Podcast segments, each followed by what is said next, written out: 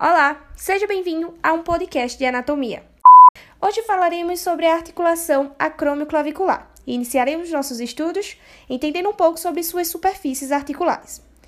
A clavícula possui duas extremidades, uma medial e outra lateral.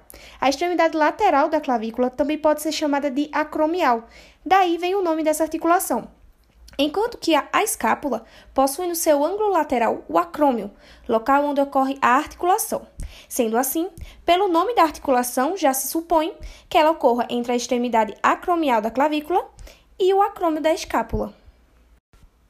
Quanto à sua classificação, a articulação acromioclavicular é classificada como sinovial, por possuir uma cavidade articular preenchida por líquido entre suas superfícies articulares, e especificamente do tipo plana, pois as suas superfícies articulares possuem um aspecto plano.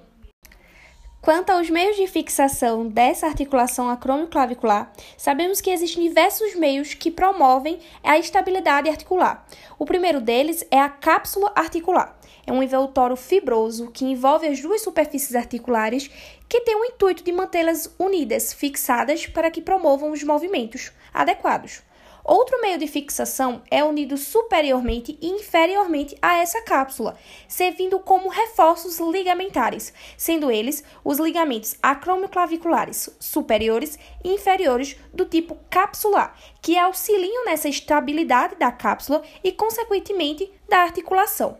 Em alguns casos, também observa-se um disco articular entre as duas superfícies, articulares, tendo como principal função melhorar o encaixe dessas superfícies, auxiliando na estabilidade e protegendo contra choques mecânicos.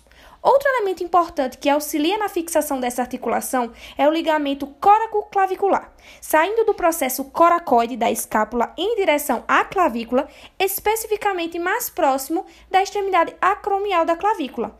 Esse ligamento coraco-clavicular é um feixe ligamentar formado por outros dois segmentos, chamados de ligamento conoide e ligamento trapezoide, que previnem principalmente o deslocamento superior da clavícula e que as superfícies articulares articulares percam contato. Outro ponto de estudo importante acerca da articulação acromioclavicular são seus principais movimentos desempenhados. Como é de se esperar, de articulações sinoviais do tipo plana, o tipo de movimento mais comum realizado são os movimentos de deslizamento. Esses movimentos, apesar de restritos, possuem uma importância enorme na melhoria da amplitude de movimentos da cintura escapular. Inclusive, essa articulação, junto com a do ombro e a esternoclavicular, desempenham juntas movimentos de elevada amplitude. Por fim, finalizando então nosso podcast sobre a articulação acromioclavicular, temos as correlações clínicas e funcionais. A luxação externoclavicular é a principal lesão que acomete essa articulação. Ela é caracterizada pelo desgaste dos ligamentos acromioclaviculares superiores e inferiores, possuindo também três graus de gravidade. No grau 1, as superfícies articulares começam a se afastar, enquanto que no grau 2 as superfícies se afastam ainda mais decorrente da ruptura dos ligamentos e da própria cápsula articular, e no grau 3 há o rompimento também do ligamento coraco-clavicular, fazendo com que as superfícies articulares percam totalmente o contato.